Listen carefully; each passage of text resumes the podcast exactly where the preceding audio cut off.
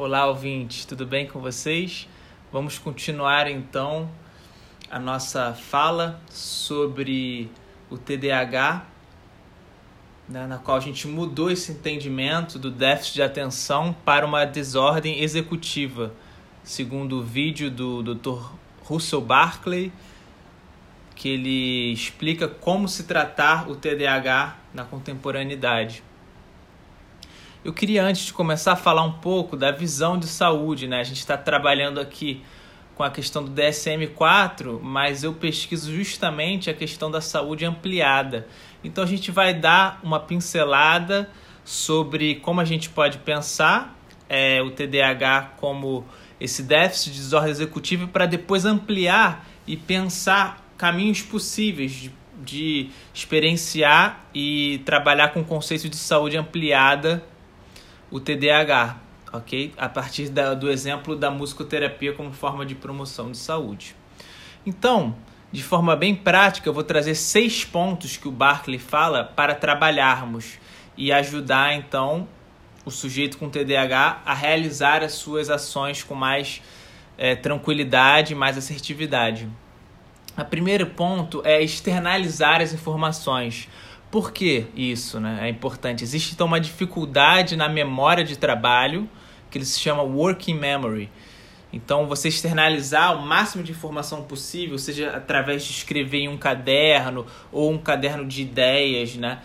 É, planejamentos é, diários, semanais e também ao longo prazo, é muito importante você estar tá escrevendo isso para além né, só dos seus pensamentos uma lista, segundo ponto, para lembrar o que precisa ser feito no momento presente do aqui e agora. Marcadores como palavras-chave para organizar o pensamento, como eu já falei. Ponto 3, muito importante também, trazer o tempo cronológico para o externo. Pode ser através de relógios, de alarmes, com prazos definidos, né? para ver passar e julgar o seu, pro, o seu proveito desse tempo, né? Então, o sujeito com TDAH vai ter dificuldade de mensurar quanto tempo demora às vezes uma atividade em termos cronológicos. Então, tá tirando isso, né, do pensamento e colocando palpável, né, seja através de um relógio ou de um alarme, isso ajuda muito também a, a pessoa produzir e ter uma, uma maior consciência de quanto tempo leva uma certa atividade. Número 4, dividir um trabalho grande por etapas, por etapas. Eu Barkley fala baby steps. Eu traduzi como passos pequenos, né? Passos de bebês, passos pequenos. Todos os dias ajuda nessa dificuldade que eu falei de sentir, de mensurar a duração do tempo. Número 5.5, colocar as consequências no aqui e agora para motivação. Né? Isso já é entendido a partir da literatura, que as pessoas com TDAH têm um nível menor, né? É, tem menos produção de dopamina. Então, se a pessoa depender de uma motivação interna, vai ser muito difícil. É por isso que a maioria das pessoas procrastina muito para realizar uma nova ação. E aí ele traz o exemplo das crianças, né? É, como que essa diferença entre o videogame e o dever de casa. Por que, que às vezes as crianças ficam vidradas no videogame? Porque ela traz novidade e informação constante. Então aquilo gera o prazer, na qual eu falei do primeiro vídeo também, a questão do hiperfoco. Então a dificuldade não está naquilo que é prazeroso para a pessoa, ou para a criança, seja aqui ou até o adulto mas, por exemplo, quando ele faz a distinção do dever de casa, que seria necessário uma atenção focada e que muitas vezes aquele, aquela recompensa não vai ser imediata, vai ser a longo prazo. Então, por isso essa dificuldade. Então, trazer sempre pro que bom que foi realizado por aqui e agora, ao invés de deixar lá na frente a, o reward, né? Esse ganho. Ok? A questão, ponto número 6 a função executiva tem uma duração específica de motivação. E ele fala então o Barker refuel the tank, é necessário repor esse tanque constantemente. Como que a gente pode fazer isso? Através de palavras positivas, dar pausas durante as atividades, muito importante. E aí tem o método Pomerode, que eu venho falando muito também, com as pessoas, que é, por exemplo, a cada 10 minutos de trabalho, né, que é necessário trabalho da memória, trabalho do foco, no aqui e agora, dá 3 minutos de intervalo. Isso seria um, um básico, né? Mas aí cada um pode encontrar o seu tempo como sujeito único. E pode baixar, inclusive, tem esse aplicativo denominado método Pomerode, que é do tomate, né? Que chamam que na cozinha tinha aquele relógio que você rodava e aí ficava, marcava 10 minutos, aí quando marcava, disparava o alarme. Então, isso é um reminder, né? Uma lembrança para dar pequenas pausas e trabalhar enquanto tiver o combinado do relógio em um foco só, em uma memória de trabalho apenas. Outro ponto muito importante é a questão da do exercício aeróbico rotineiro. Foi visto através da bibliografia que isso amplia o nosso tanque energético, assim como repõe. Né? E, então, isso é muito indicado para que todas as pessoas com TDAH tenham um plano rotineiro de exercícios aeróbicos, ok? Ou, assim, pode ser qualquer outro tipo, mas o aeróbico foi entendido como o que mais potencializa esse, é, esse essa reposição do tanque energético, ele chama. Outro ponto importante que não é muito compreendido é estar sempre com dosagens pequenas de açúcar no metabolismo. O que o Barkley fala não é beber, é, por exemplo, uma limonada cheia de açúcar, mas sipping, que ele fala, que é estar sempre molhando o bico, né?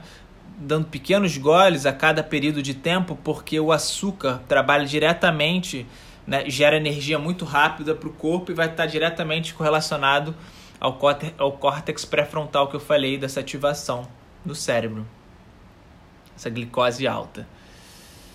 Agora, caminhando né, já para uma conclusão, falar um pouco da, da, de como tratar o TDAH, primeiro a nível do biomédico, depois através da promoção de saúde. A beleza do TDAH é que ela é a desordem mais tratável na psiquiatria e na, nos estudos da, da, de saúde mental.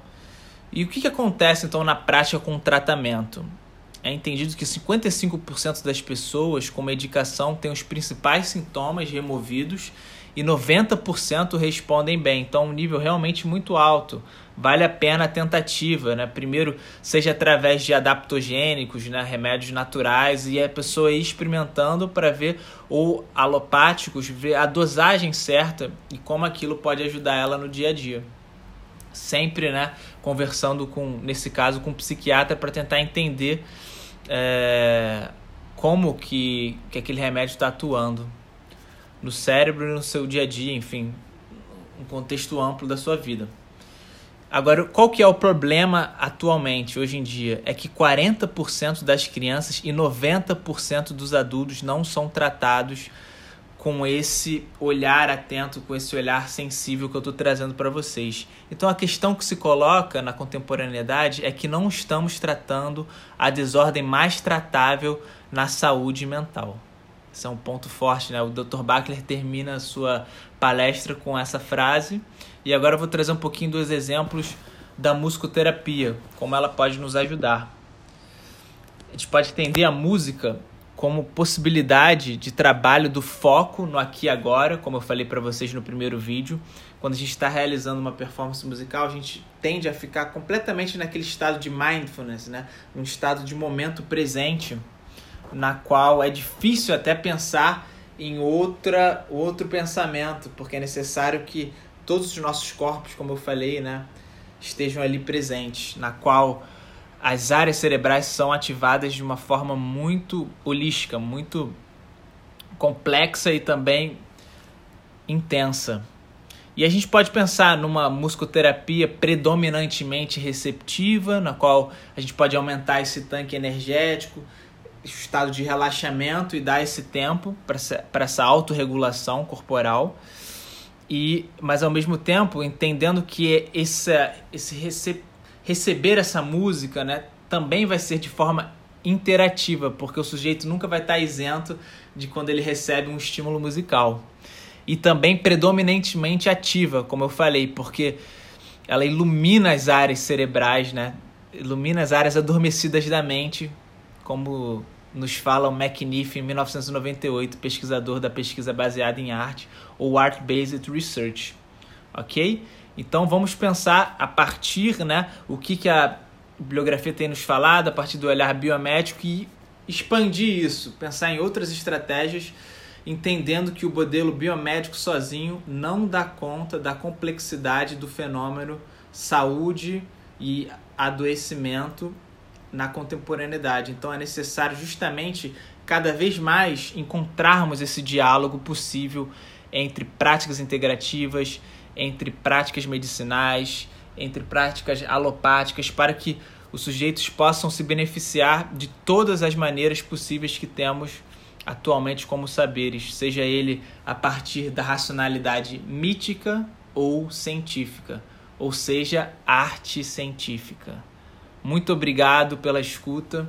É um tema que me comove muito estar falando aqui com vocês, que eu gosto bastante e espero trocar cada vez mais, que possamos aprofundar esse conceito né, do TDAH, entendido então como uma desordem executiva na qual podemos ampliar e trabalhar com o conceito ampliado de saúde também a partir da música. Abraço, galera. Até o próximo vídeo.